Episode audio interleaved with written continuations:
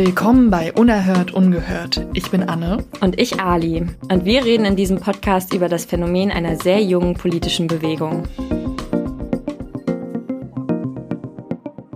Willkommen zur ersten Folge Unerhört Ungehört. Wie wir bereits in der Trailerfolge ja schon angeschnitten haben, ist uns bei der Recherche zur jungen politisch aktiven Generation einerseits aufgefallen, wie professionell dieses politische Engagement ausgestaltet ist, andererseits aber auch, in wie vielen verschiedenen Bereichen junge Menschen mittlerweile politisch aktiv werden. Also sei das im Rahmen der Black Lives Matter Bewegung, Fridays for Future oder auch Frauen- und Menschenrechte.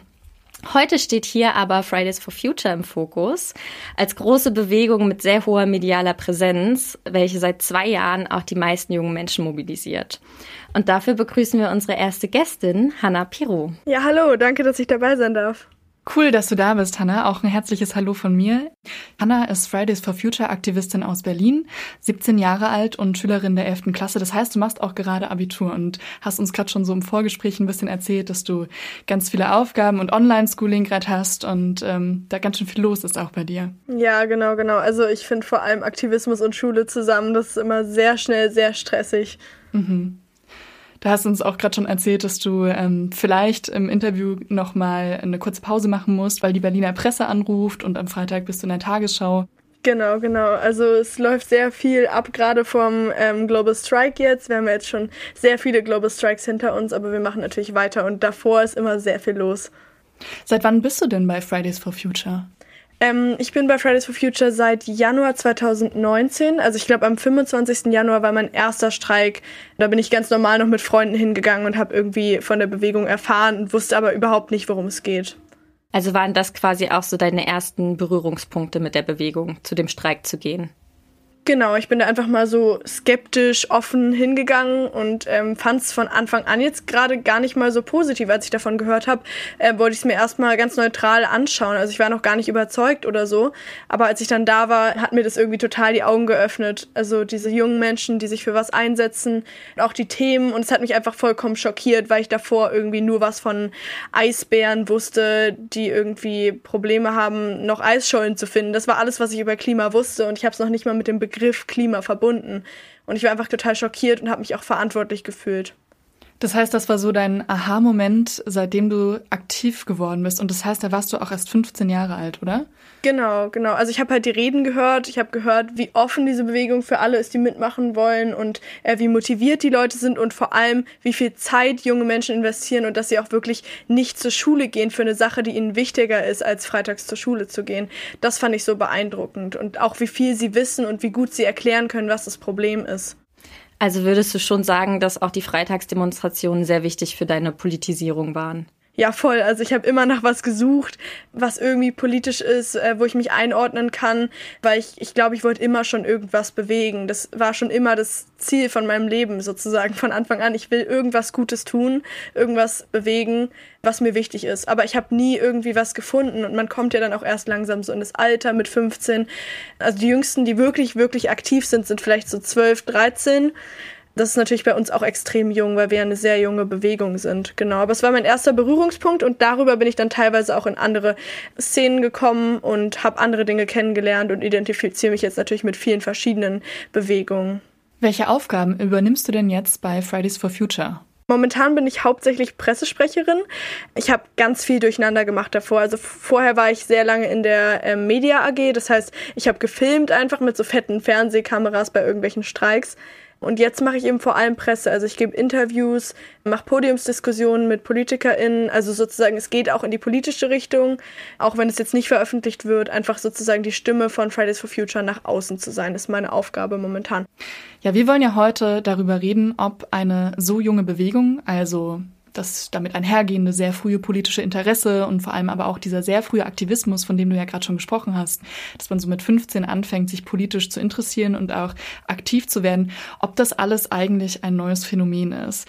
Das Gefühl, dass es etwas ganz Einzigartiges und Großes ist, was da seit zwei Jahren passiert, das hatten wir selbst nämlich, als wir bei den Freitagsdemos waren.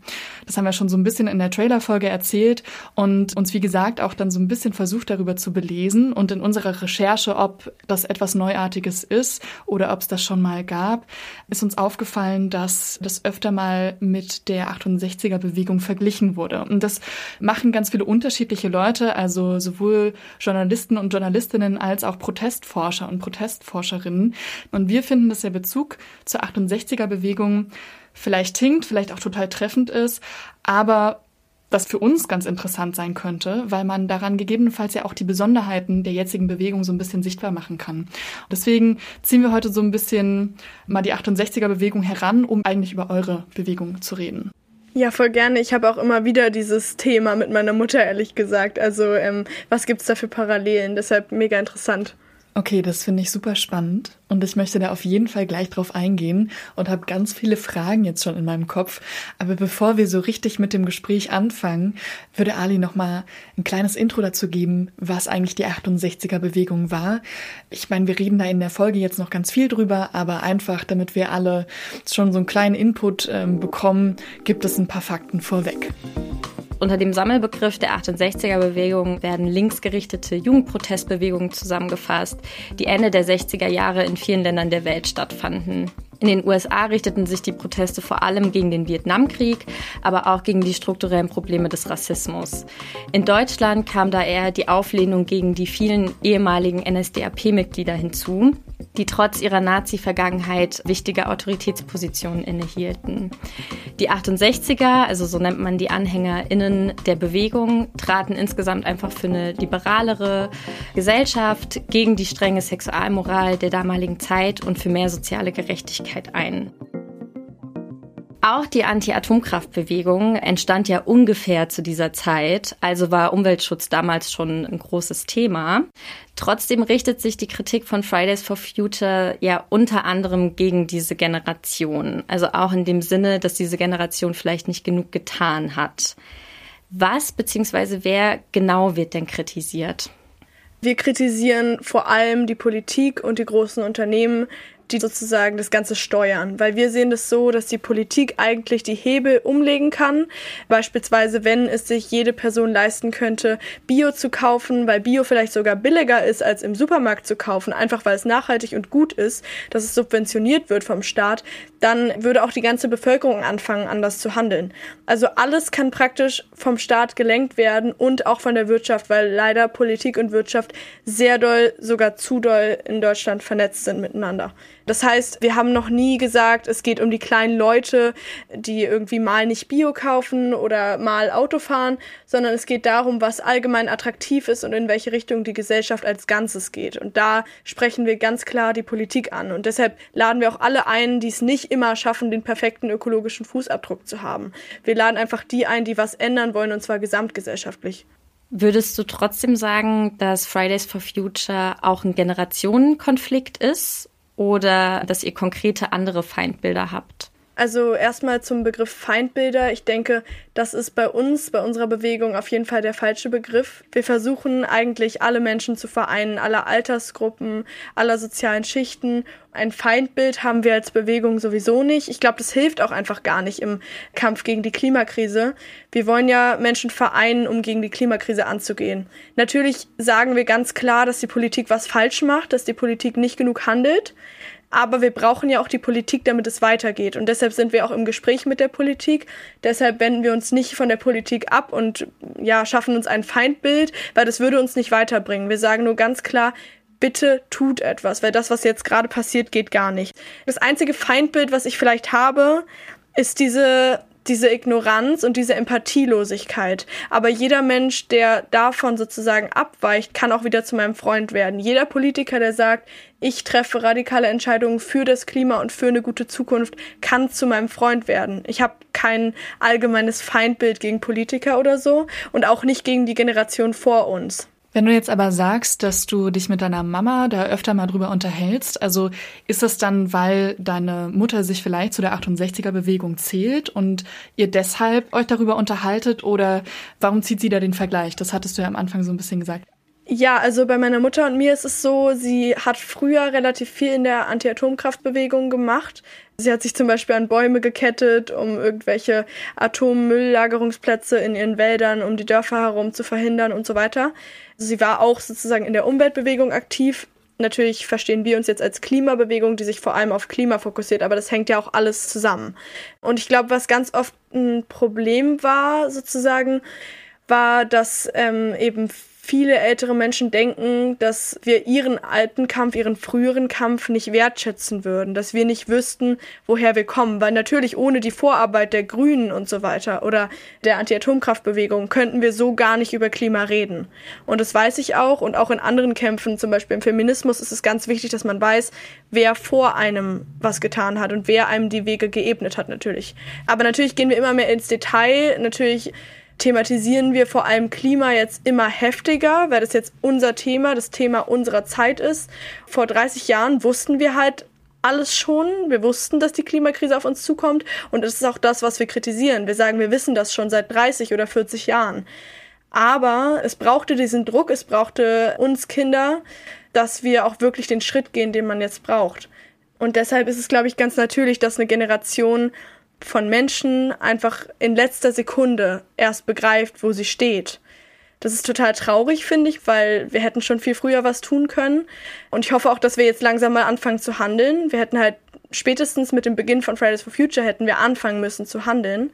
Aber es ist ganz typisch für die Menschheit. Und wir klagen das natürlich an. Aber auch unsere Kinder werden uns vorwerfen, hey, warum habt ihr nicht zu dem Thema was gemacht? Hey, warum habt ihr denn nicht das verhindert? Und deshalb ist es, glaube ich, ganz natürlich, dass dieser Generationendiskurs, sage ich mal, aufgemacht wird. Ja, danke. Das ist ziemlich spannend zu hören und auch ganz interessant, dass ihr das zusammen du und deine Mutter besprecht. Denn was bei der 68er Bewegung, um jetzt diesen Vergleich nochmal reinzuholen, ja so der Fall ist, ist, dass eigentlich dieser Gegner, ne, also wir sagen jetzt nicht mehr Feindbild, aber so die Opposition, dass die ja eigentlich wirklich mit am Abendbrotstisch saß, dass man gemeinsam mit der unter einem Dach gelebt hat und jetzt ist es ja eigentlich so, dass diese Institutionen, gegen die man versucht anzugehen, dass die eigentlich viel weiter weg sind. Das sind nicht die eigenen Eltern, sondern das ist die Politik, das sind die Unternehmen. Und dazu kommt ja auch, dass die Auswirkungen des Klimawandels in Deutschland zwar spürbar sind, aber noch nicht maßgeblich unseren Alltag, ne, unser alltägliches Leben so beeinträchtigen, wie das in anderen Ländern der Fall ist. Und trotzdem ist die Bewegung so groß. Und das ist jetzt ein bisschen ein weiter Ausschweif, aber das führt mich jetzt zu meiner Frage an dich. Also man könnte ja mutmaßen, aufpassen, dass das alles zu abstrakt ist, als dass irgendjemand dafür politisch laut wird. Also dass es zu wenig am Individuum dran ist, dass die Bedrohung, die negativen Konsequenzen, die Parteien, mit denen man da im Konflikt steht, dass das alles zu abstrakt ist, als dass sich damit jemand befasst. Was glaubst du, woran das dann aber liegt, dass Fridays for Future trotzdem so eine große globale Protestbewegung geworden ist?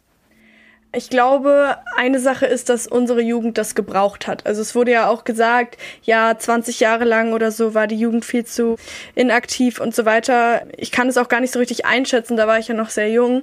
Aber ähm, ich glaube, unsere Jugend hat es gebraucht, dass wir ein Thema haben, mit dem wir uns befassen, ein ganz neues Thema und ein Thema, was jetzt extrem wichtig ist. Ich glaube, die Klimakrise ist so ein wichtiges Thema für uns, weil es wirklich der letzte Drücker ist jetzt. Also wenn wir über Rassismus sprechen oder Sexismus, das sind alles total wichtige Themen und da stehe ich auch gerne für ein. Aber bei Klima weiß ich jetzt, dass wir noch genau fünf oder sechs Jahre haben und mehr nicht. Und ich glaube, das hat für mich auch den Reiz ausgemacht, dieses, ich kämpfe jetzt in letzter Sekunde darum, dass wir es jetzt noch schaffen. Und es sieht nicht so endlos aus, dieser Kampf, sondern wir schaffen es oder wir schaffen es nicht. Und ich gebe alles dafür, dass wir es jetzt schaffen. Es ist natürlich schwierig, die Klimakrise jungen Menschen auch wirklich nahe zu bringen, vor allem in Deutschland, weil wir hier sehr privilegiert sind und nicht wie im globalen Süden schon sehr viele Menschen fliehen müssen wegen der Klimakrise. Aber ich glaube, das ist auch Hauptaufgabe der Bewegung, diese Empathiefähigkeit zu erzeugen bei den Menschen auch hier in Deutschland. Und dann, ich denke, ein großer Punkt ist noch, es gibt ja das Pariser Klimaabkommen, was Deutschland unterzeichnet hat, mit dem 1,5 Grad Ziel. Und das heißt, wir haben was ganz Handfestes von Deutschland. Wir haben eine Zusage, dass Deutschland sich daran halten will und sich verpflichtet, dies einzuhalten.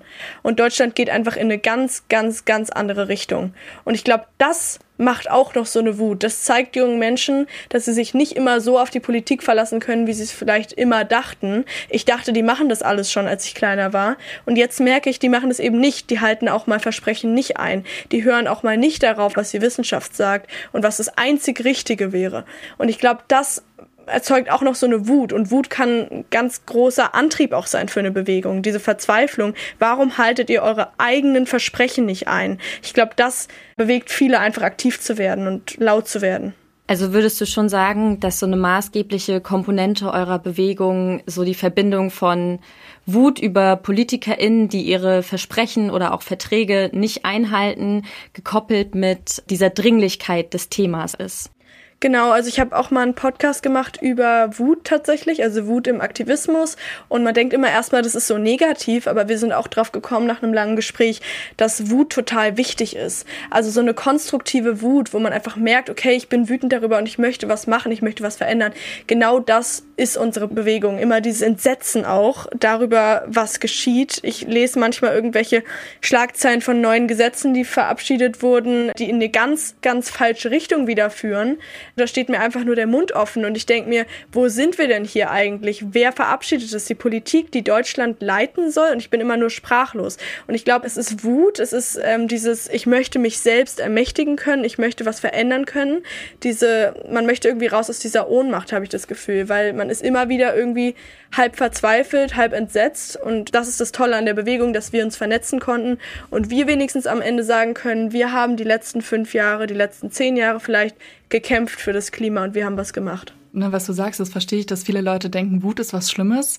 Ich studiere ja Psychologie und tatsächlich ist es ein großer Forschungsbereich, diese Collective Action, also die Protestforschung in der Sozialpsychologie. Und da ist tatsächlich so Emotionalität und auch damit einbegriffen, die Wut, ähm, was total wichtig ist oder was förderlich ist, damit Menschen Collective Action, also Proteste, Petitionen unterschreiben, ne? diese ganzen Punkte, die möglich sind, um irgendwie aktiv am Diskurs teilzunehmen, die sind dafür ganz, ganz wichtig. Deswegen mega cool, dass du dich auch mit dem Thema auseinandergesetzt hast.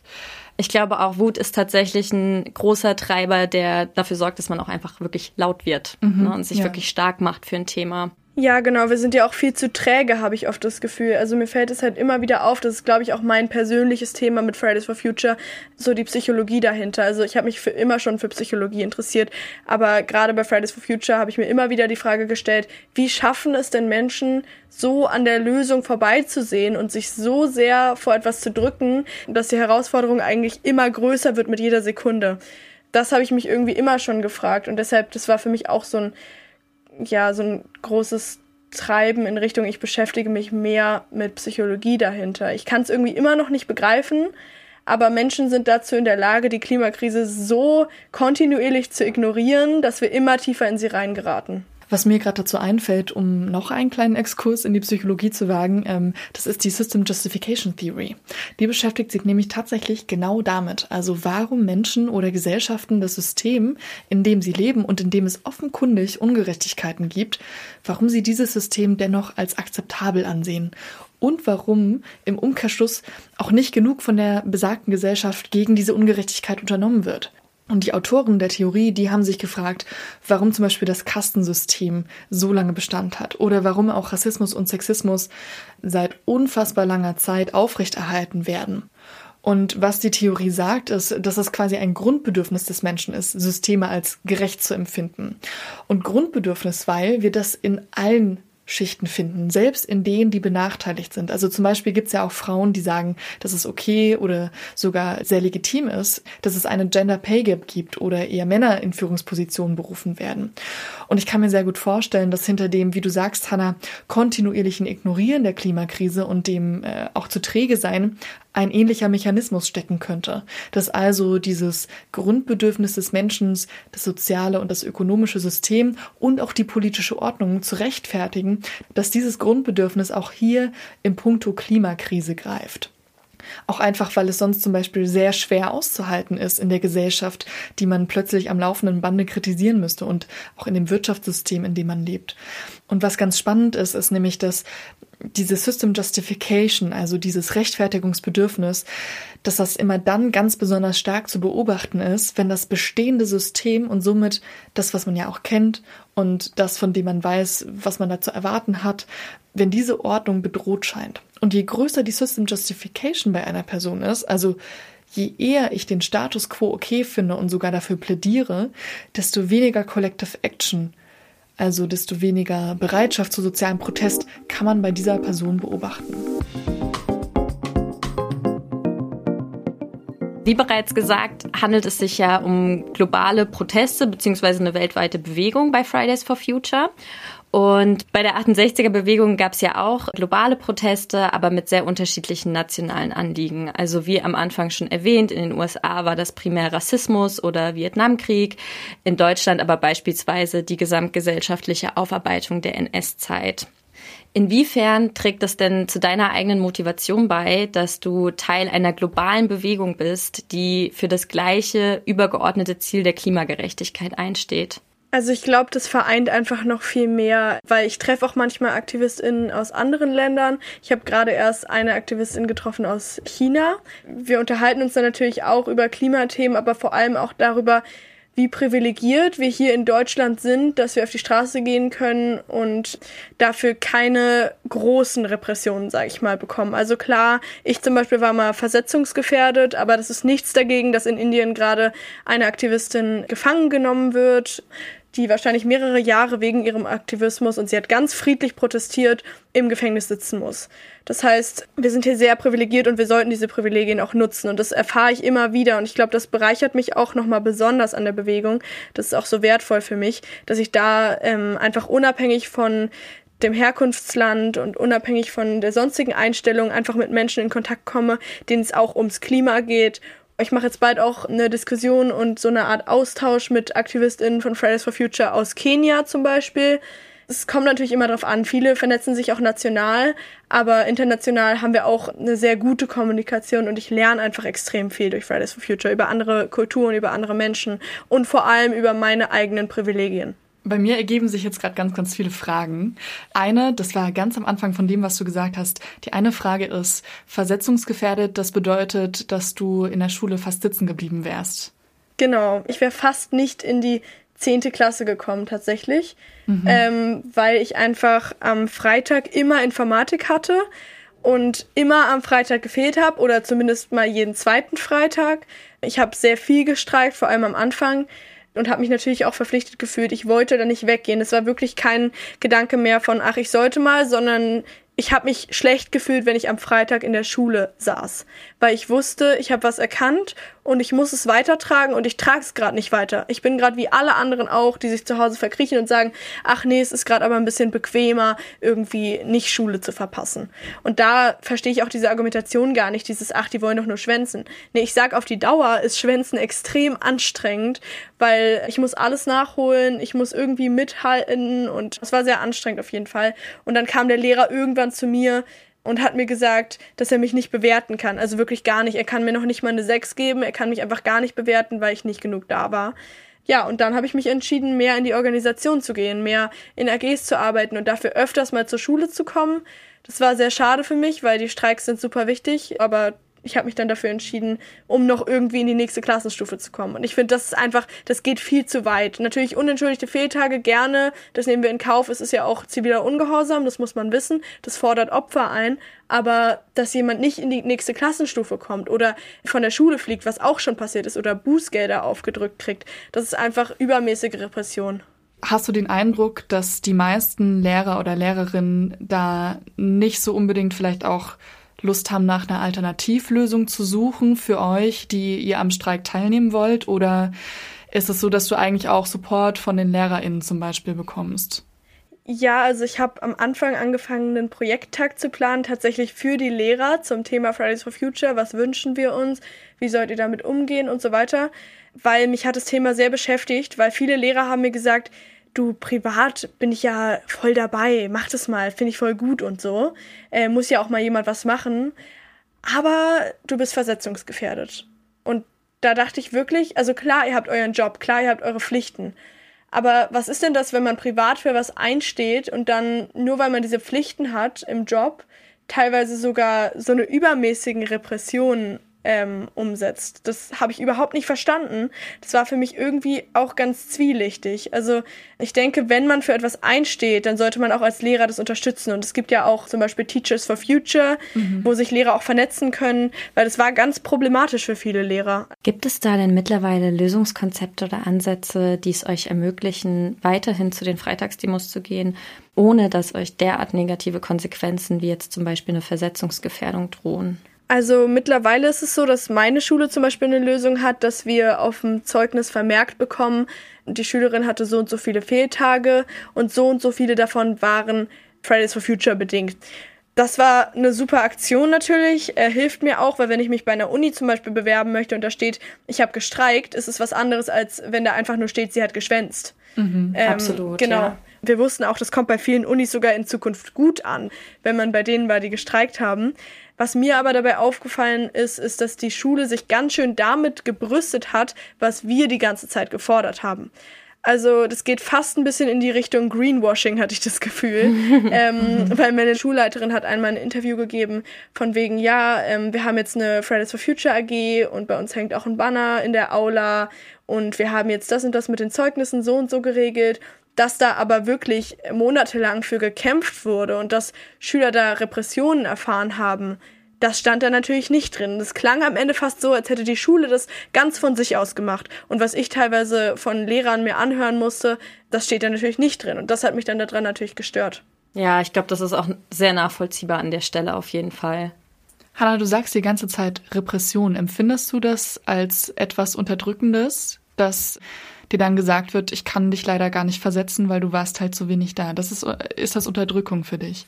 Ähm, für mich auf jeden Fall, weil wir stecken in einer Krise, die ganz klar, muss ich einmal sagen, jetzt erstmal Priorität hat, weil es geht um ein, zwei, drei Stunden Schule, die ich da mal verpasse, um einfach ein Zeichen zu setzen, oder um unsere gesamte Existenz. Und ich finde, es ist das Recht eines jeden Menschen und auch eines jedes Kindes zu streiken.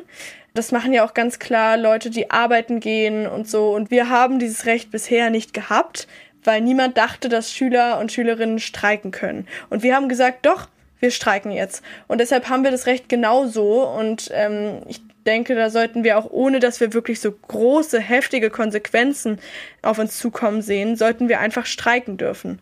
Ich sehe es deshalb als Repression, weil sowas wie Versetzungsgefährdung oder auch Rausschmiss von der Schule, das sind Dinge, wo ganz viele Menschen einknicken. Sogar Menschen, die es wirklich ernst meinen, die wirklich was bewegen wollen, sehen sich einfach total eingeschüchtert davon. Es hat nichts mehr mit einer normalen Konsequenz zu tun, sondern das schreckt einfach nur noch extrem ab. Und das ist schade, weil man dadurch genau diese junge Bewegung und genau diese Mentalität, diese kämpferische Mentalität total unterdrückt. Du hast ja jetzt auch in dem Kontext gesagt, dass ähm, als es bei dir um die Versetzungsgefährdung ging, du dann umgeschwenkt bist, weg von den Streiks zu anderen Aktivitäten um weiterhin dich politisch zu engagieren. Genau. Ja, ich bin praktisch auch eingeknickt, kann man sagen. das, darauf wollte ich gar nicht hinaus. Aber ähm, uns würde natürlich an der Stelle interessieren, ähm, also wie lange du schon konstant für dein Engagement Zeit aufbringst. Also wie viele Stunden deiner freien Zeit pro Woche oder pro Monat widmest du deinem politischen Aktivismus? Das ist ganz, ganz unterschiedlich. Wenn ich es jetzt mal nur auf Fridays for Future beziehen sollte, dann noch mal ein bisschen weniger, als ich sonst äh, an Zeit investiere, weil ich zum Beispiel heute auch zu anderen Themen politische Projekte weiterentwickelt habe und so weiter. Aber Fridays for Future, das schwankt auch sehr. Also vor so einem Global Strike diese Woche würde ich sagen, bestimmt 15 Stunden oder so. Also wenn ich alles an Reden schreiben, Interviews vorbereiten, Interviews durchführen, Arbeiten, Vernetzung und so weiter mit reinzähle, dann sind es wirklich sehr, sehr viele Stunden, die mir da abhanden kommen. Du hast ja auch schon gesagt, dass du jetzt zum Beispiel, ich glaube, mit einer Person aus China im Kontakt stehst, dass du in anderen Ländern auch im Austausch bist. Daher also ein bisschen die Frage, die sich vorhin mir noch gestellt hat. Wie oft bist du denn im globalen Austausch, also mit Aktivistinnen in anderen Ländern? Also wir haben natürlich AGs, die sich auch darauf spezialisiert haben. Die sind dann natürlich auch öfter im Kontakt mit Menschen aus dem Ausland. Ich hatte das gar nicht so oft bisher, aber jetzt durch Presse und so weiter war ich auch öfter zugegen, wenn andere PressesprecherInnen aus anderen Ländern dabei waren. Oder die nennen sich meistens gar nicht so. Meistens einfach zum Beispiel äh, Ho Wei O ähm, ist die Aktivistin aus China. Und die hat sozusagen in China Fridays for Future erst richtig gegründet. Ähm, das heißt, dieses Mädchen durfte ich treffen. Das war natürlich für mich auch eine große Ehre, weil in ihrem Land bedeutet es was ganz anderes, sowas zu gründen und sowas durchzuführen, jeden Freitag. Das heißt, vor allem im Pressekontext hatte ich dann zum Glück in letzter Zeit öfter die Möglichkeit.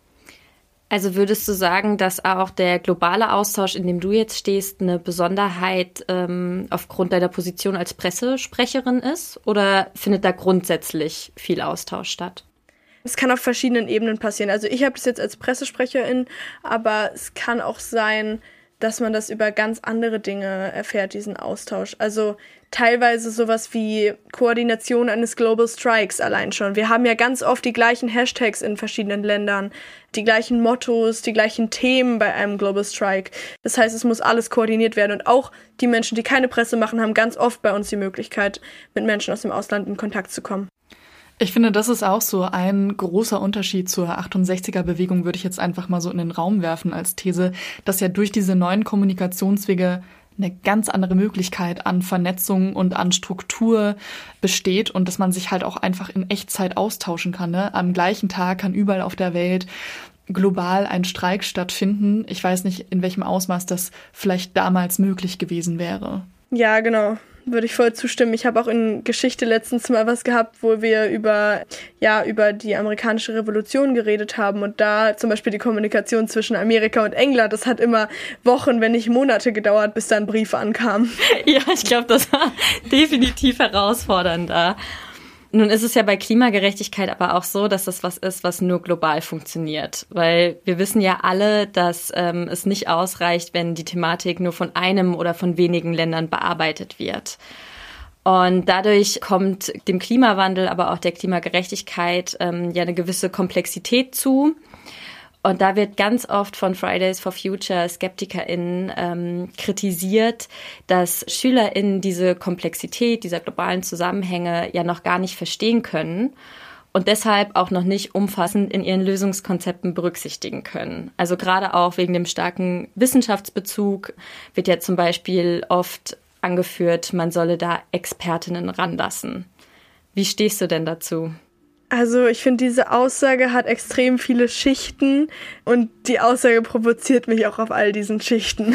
Ähm, aber ich würde als erstes einmal sagen wollen, wir als Bewegung haben nie behauptet, dass wir alles wissen und dass wir richtig Ahnung haben. Das haben wir nie gesagt, sondern wir haben nur gesagt, die Wissenschaft hat Ahnung und ihr hört ganz offensichtlich nicht auf die Wissenschaft. Ansonsten ähm, denke ich gerade mit Scientists for Future, also mit den WissenschaftlerInnen, die hinter uns stehen, die helfen uns total, weil es gab teilweise die ähm, Machbarkeitsstudie zum 1,5 Grad Ziel, die ganz klar besagt, es ist möglich, was wir fordern und es ist auch das Mindeste, es ist notwendig, damit wir das 1,5 Grad Ziel erreichen können. Ähm, so eine Studie gab es schon, Machbarkeitsstudie ist ganz interessant, kann man sich mal durchlesen. Ähm, das heißt, all diese Argumente von wegen, das klappt nicht, das geht nicht, das sind alles irgendwie Vermeidungsstrategien. Alles, was wir fordern, ist möglich, das ist wissenschaftlich bewiesen und es ist notwendig. Und deshalb, ähm, alle, die was anderes sagen, sollen die Studie mal durchlesen. Was sind denn noch so weitere Kritikpunkte, die euch begegnen? Weil, ne, wir haben ja gesagt, das eine ist so diese paternalistische Haltung von, ihr versteht keine Zusammenhänge, lasst das mal lieber die Erwachsenen machen. Gibt's was anderes, was euch auch noch so entgegengebracht wird? Also ich glaube, ein Punkt ist dieses, warum denn jetzt die Schule streiken dafür? Also diese Frage kommt immer wieder und die muss ich auch schon sehr oft in Interviews beantworten. Ich glaube, man muss begreifen, was ziviler Ungehorsam ist. Es ist einfach ein Akt von, ich mache nicht mehr mit und ich boykottiere ganz klar das, was hier läuft, ähm, das, was dazu führt, dass wir eine wichtige Thematik ignorieren. Und das, was dazu führt, ist dieses System, dieses vor sich hinarbeiten, auch im Kapitalismus besonders ausgeprägt, sage ich mal, dieses emsige, ich gehe zur Schule, ich will nur gute Noten, ich will nicht anecken, ich will keine Probleme, soll nur alles ganz glatt laufen. Diese Mentalität ist das Problem. Und deshalb boykottiert man bewusst genau das und nimmt in Kauf, dass man dafür auch Opfer bringen muss. Und mir wurde schon oft vorgeschlagen, ja, streik doch einfach am Samstag. Und dann dachte ich mir echt, also wenn, wenn jemand irgendwas über unsere Bewegung verstanden hat und über das, was wir sagen wollen, dann ist es doch klar, dass wir nicht am Samstag streiken können, weil die ganzen Bewegungen, die am Wochenende mal alle paar Monate eine Demo organisieren, die werden kaum öffentlich wirklich dargestellt, die haben kaum Präsenz. Und warum? Weil sie nicht stören. Ich sage immer, um was zu bewegen, muss man stören, weil dieses System ist viel zu stark, als dass wir leise fordern könnten, was wir uns gerne wünschen, sondern wir fordern was ein und wenn sie das nicht umsetzen, dann gibt es dafür Konsequenzen. Und zwar, dass wir so lange nicht zur Schule gehen, bis was passiert. Das heißt, das ist so ein zweiter Punkt, der uns immer wieder vorgeworfen wird, dass wir unsere eigene Bildung boykottieren. Und da kann ich auch sagen, ich habe das Gefühl, dass ich bei Fridays for Future viel mehr gelernt habe, als ich jemals in der Schule lernen würde für meine Persönlichkeitsbildung. Natürlich habe ich da jetzt nicht irgendwie Formeln auflösen gelernt bei Fridays for Future, das ist klar aber ich habe Dinge gelernt, die mich in meinem Leben viel mehr weiterbringen werden. Ich habe mich weiterentwickelt als Mensch und ich glaube, ich kann nie wieder zurück. Ich glaube, da hat sich so ein Schalter bei mir umgelegt und mein Leben ist einfach so bereichert worden durch diese Bewegung, dass mir niemand sagen kann, dass ich irgendwie verpasst hätte, was zu lernen. Was ich ganz spannend finde, ist, dass ähm, die 68er-Bewegung, dass die ja sehr ähnliche Sachen vorgeworfen bekommen hat. Also auch dieses so, geht lieber mal arbeiten oder studieren, statt zu demonstrieren. Das sind ja sehr ähnliche Aussagen. Und den Demonstrierenden wurde damals auch so ein bisschen Weltfremdheit und Idealismus vorgeworfen und dass sie die Zusammenhänge nicht verstehen. So alles so Sachen, wo ich das Gefühl habe, da gibt es dann tatsächlich leider sehr viele Parallelen in dem Umgang mit dem Protest von außen. Ja. Und ähm, du gibst ja heute nicht das erste Interview. Du hast ja heute alleine schon zwei, die du dann gegeben hast, wenn wir hier fertig sind, beziehungsweise dann kommt ja noch der Anruf von der Berliner Zeitung. Und in der Öffentlichkeit setzt man sich ja enorm Gegenwind aus. Also sobald man in der Öffentlichkeit tätig ist und du als Pressesprecherin eure Bewegung Du erfährst da mit Sicherheit vielleicht auch viel, viel mehr Kritik als andere. Wie gehst du denn persönlich mit Kritik um? Ich glaube, ich kann damit ganz gut umgehen, weil ich einfach für mich sehr sicher bin. Wenn ich jetzt unsicher wäre, dann wäre das ein ganz anderes Ding. Aber ich bin mir sicher, dass diese Jugend was richtig macht dass die Leute, mit denen ich da bin, es auch ernst meinen und dass wir es gut meinen und dass wir das Richtige wollen. Das heißt, ich kann mir Kritik anhören, ich kann versuchen, damit umzugehen und daraus zu lernen vor allem. Ich kann versuchen, Menschen, die nicht meiner Meinung sind, mehr zu erzählen, sodass sie irgendwie begreifen, in welche Richtung ich denke und wie ich bin. Das heißt, ich versuche immer an Kritik irgendwie zu wachsen. Und das Gute ist, dass mir persönlich auch noch nicht so viel nicht konstruktive Kritik begegnet ist, sondern meistens war die Kritik wirklich ganz gut gemeint, also vor allem von JournalistInnen und so weiter. Was mir öfter passiert ist, ist leider auf der Straße, dass man sehr oft irgendwie angepöbelt wird, gerade von älteren Menschen. Diese Menschen sind ja auch in einer ganz anderen Zeit aufgewachsen. Und wie gesagt, uns wird das Gleiche wahrscheinlich auch wieder vorgeworfen werden, das ist ganz natürlich dieses auf der Straße angemeckert werden, das geht mir persönlich nicht nahe, weil es einfach so von der Seite abwertend passiert. Also einmal war ich auf einer Demonstration und wurde direkt von der Seite als F-Wort beschimpft. Mhm. Das geht mir gar nicht mehr nahe, weil ich einfach mich auch stark fühle mit der Bewegung, mit allen anderen zusammen und weil es auch einfach nur albern ist. Also mich einfach von der Seite als F-Wort zu bezeichnen, nur weil ich mich für was einsetze, damit sagt die Person mehr über sich selbst aus als über mich. Okay, Hanna, was würdest du denn tatsächlich MitstreiterInnen mit auf den Weg geben, die vielleicht aktuell einfach noch nicht so gut mit Kritik umgehen können? Ich glaube, ähm, man muss einfach an das glauben, was man selbst macht. Und man muss versuchen, daraus zu lernen, was einem entgegenkommt, weil man dadurch einfach nur noch stärker wird. Und man muss aber auch offen dafür sein, zu sagen, hey, da bin ich vielleicht wirklich falsch, da liege ich falsch. Also ich bin gar kein Freund von dieser Mentalität, nee, ich lieg richtig und ich lass mir da nichts sagen, sollen die mir den Buckel runterrutschen, sondern ich bin eher so drauf, höre ich mir das an, wenn es konstruktiv ist, wenn es gut gemeint ist, dann schaue ich, ob da ein Fünkchen Wahrheit vielleicht auch dabei ist und dann denke ich nochmal für mich drüber nach und bin auch ehrlich und gebe auch zu, wenn ich vielleicht mal falsch lag. Wenn ich dich so reden höre, dann vergesse ich manchmal, dass du 17 bist. Ähm, Geht mir auch so. Und wir, wir sagen in dem Podcast, äh, oder zumindest bisher nur junge Menschen, ähm, wenn mhm. wir über Menschen der Bewegung sprechen, weil wir eigentlich vermeiden wollen, Kinder zu sagen oder Kind zu sagen. Du hast es vorhin aber mal angebracht. Du hast gesagt, also diese Altersthematik, ist es was, was dir sehr oft begegnet? Oder ist es so, dass du das Wort Kind vielleicht auch in dem Kontext eurer Bewegung auch ohne Probleme einfach sagst, weil du weißt, wir sind halt noch nicht vollmündig, zumindestens was die Rechtslage in Deutschland angeht, ähm, dass du sagst, ja, wir sind Kinder, aber hey, wir haben trotzdem eine Stimme und wir sind laut. So. Mhm. Also ich glaube, ich bin da auch stolz drauf, ehrlich gesagt, dass wir Kinder oder Jugendliche sind. Ich sage oft jetzt auch meistens Jugendliche, weil wir natürlich auch meistens jetzt, also die, die wirklich lange aktiv sind, sind meistens nicht sechs oder sieben. Die sind manchmal vielleicht auf den Streiks, die Kinder, die richtigen Kinder, Kinder. Mhm. Aber ähm, gerade Jugendliche tragen das ganz stark mit. Und darauf bin ich auch stolz, weil ich glaube, das macht uns auch aus, dass wir so extrem jung sind. Ich meine, ich denke mir auch immer, dass oft irgendwie so eine Naivität mit Jugend verbunden wird ähm, und mit Kindsein. Und das sehe ich zum Beispiel ganz, ganz anders. Und das ist auch das, was mich wirklich trifft, wenn Menschen denken, wir sind irgendwie schlechter oder wir können weniger oder so, nur weil wir jung sind. Weil ich glaube, natürlich ältere Menschen haben mehr Lebenserfahrung, äh, das ist ganz klar. Aber ältere Menschen haben auch ganz oft schon resigniert und haben schon aufgehört zu hoffen und zu glauben.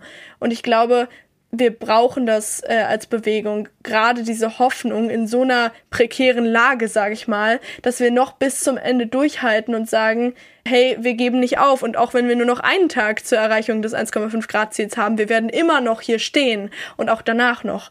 Und deshalb glaube ich, wir sollten uns gegenseitig helfen und die ältere Generation sollte nicht versuchen, ähm, sich immer zu profilieren, wie viel erfahrener und wie viel weiser sie doch sind, weil wir können gegenseitig voneinander lernen. Ich kann von der älteren Generation lernen und die von mir, weil ich habe noch diesen Glauben und diese Hoffnung.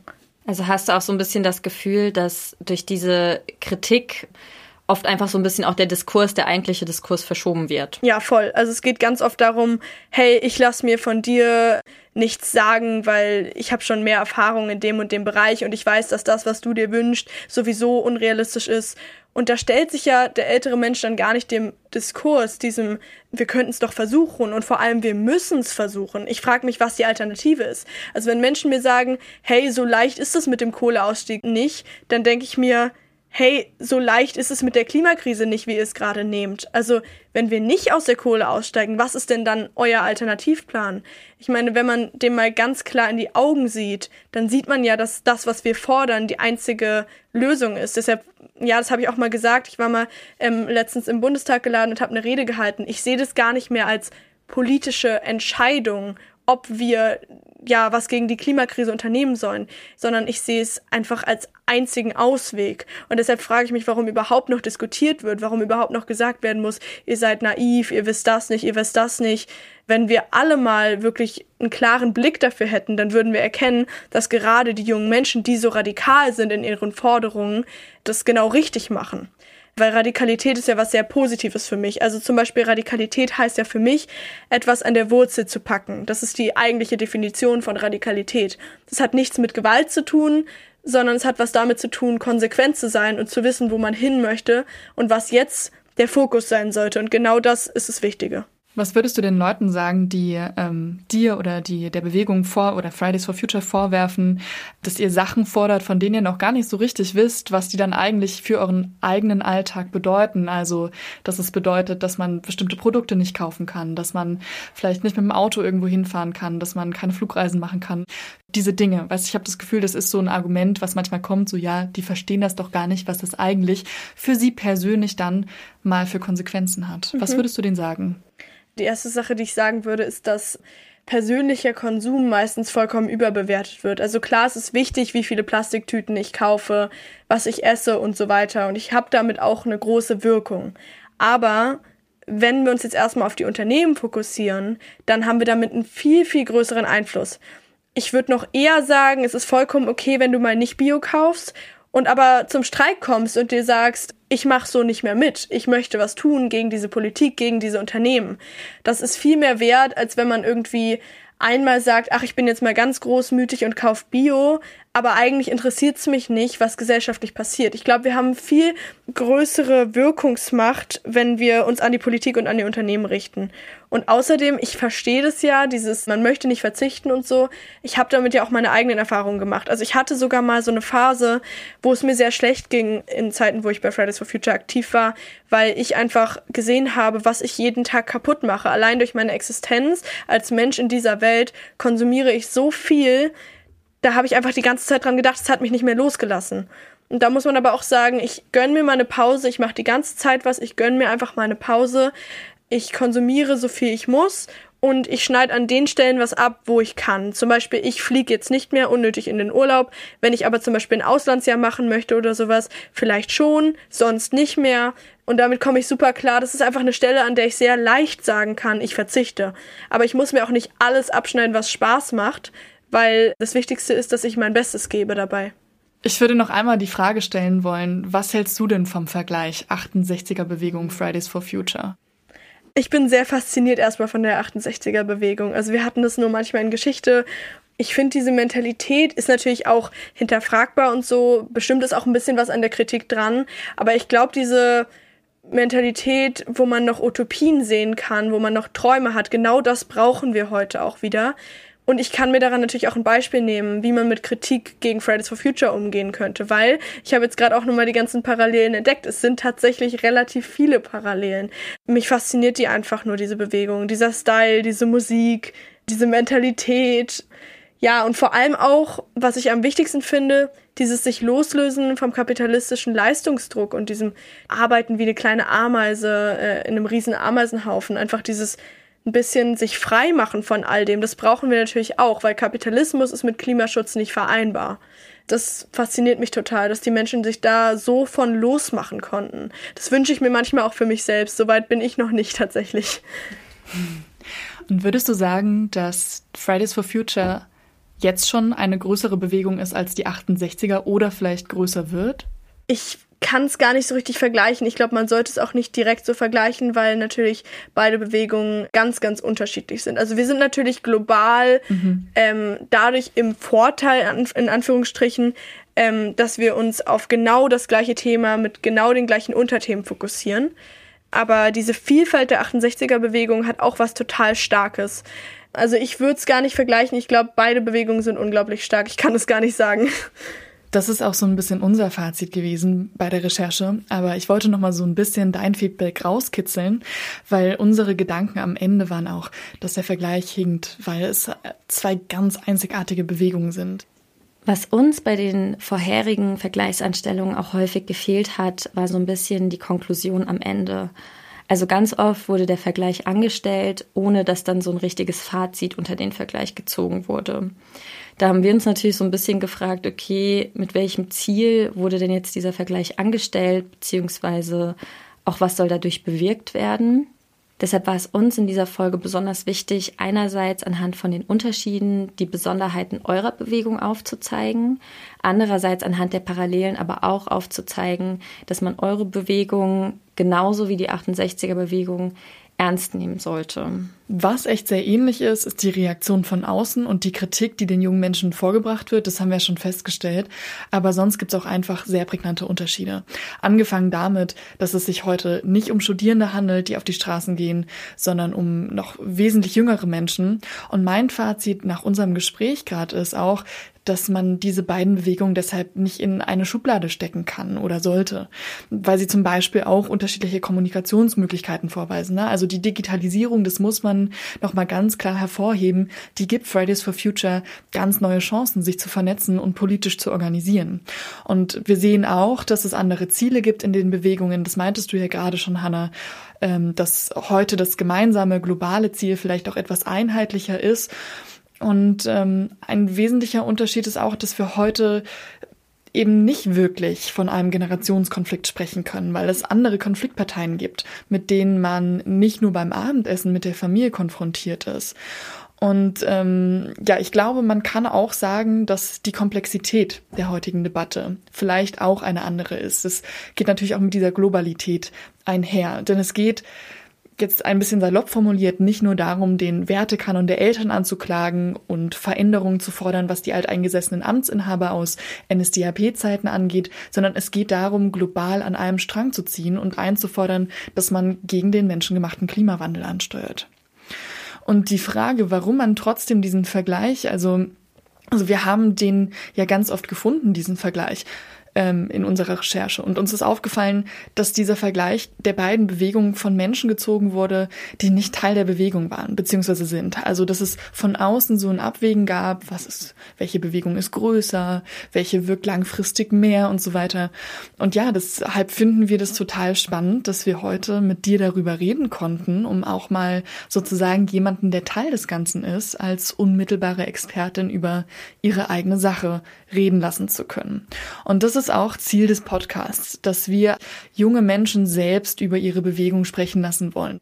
Ich kann mir auch vorstellen, dass diese Vergleiche angestellt wurden, um ein bisschen diesen Vorwurf der Naivität nochmal zu kombinieren mit dieser Kiffermentalität der 68er. Das kann ich mir sehr gut vorstellen, dass diese mhm. Naivität eigentlich beiden vorgeworfen wird. Und ich mhm. finde eigentlich ohne Grund, weil ich glaube, das kommt einfach aus so einer Angst heraus, dass man die eigene Blase, die eigene Denkblase mal verlassen muss für eine Bewegung, für eine neue Mentalität. Ich glaube, es ist aber auch ein sehr menschliches Bedürfnis, dass wir grundsätzlich nach so nach Vorhersagbarkeit streben, dass wir so vorhersagen wollen als Menschen, was denn passiert und wie ernst jetzt diese Bewegung zu nehmen ist mhm. und worauf man sich auch so als Individuum, aber auch als Gesellschaft vielleicht einstellen kann. Und deswegen so guckt, wird das genauso wie bei der 68er, löst sich da vielleicht strukturell und systematisch viel. Und das ähm, stimmt. Ähm, diese Frage, die beantworten wir Menschen ja auch tatsächlich super oft unbewusst anhand von Gelernten und Erfahrungen in unserem Alltag. Ich meine, das ist auch so das Prinzip von Vorurteilen, ne? Ja. Ähm, dass ja, wir irgendwie Dinge in Kategorien einordnen wollen und halt eben auch Menschen und auch Bewegungen scheinbar. Ja, und scheinbar. Das zeigt das ganz gut, ja. ja. Also Hanna, vielen, vielen Dank, dass du dir heute die Zeit genommen hast. Ähm, das war ein sehr aufschlussreiches Gespräch. Sehr gerne. Vielen Dank an euch. Ich habe voll viel gelernt. Wir hoffen, euch hat die erste Folge gefallen. Wir haben auf jeden Fall sehr, sehr viel gelernt und bedanken uns nochmal ganz herzlich bei unserer Gästin Hanna Pirot. Aber an dieser Stelle auch noch bei allen Menschen, die ihr hier zwar nicht hören könnt, die aber maßgeblich zur Verwirklichung des Podcasts beigetragen haben. Das wären zum Beispiel Paul, der hinter dem Visual Content von Unerhört Ungehört steckt, Jule, durch deren Arbeit als Fotografin ihr nicht nur Stimmen, sondern auch Gesichter zum Podcast habt, Nico, dessen Sound ihr immer am Anfang und am Ende der Folgen hört, Anka, die uns helfende Hinweise bei rechtlichen Fragen gegeben hat, Felix, der mit seiner Mastering-Expertise dafür sorgt, dass das hier alles ziemlich professionell klingt. Und natürlich auch alle lieben Freunde, die uns immer mit Input und Feedback unterstützen.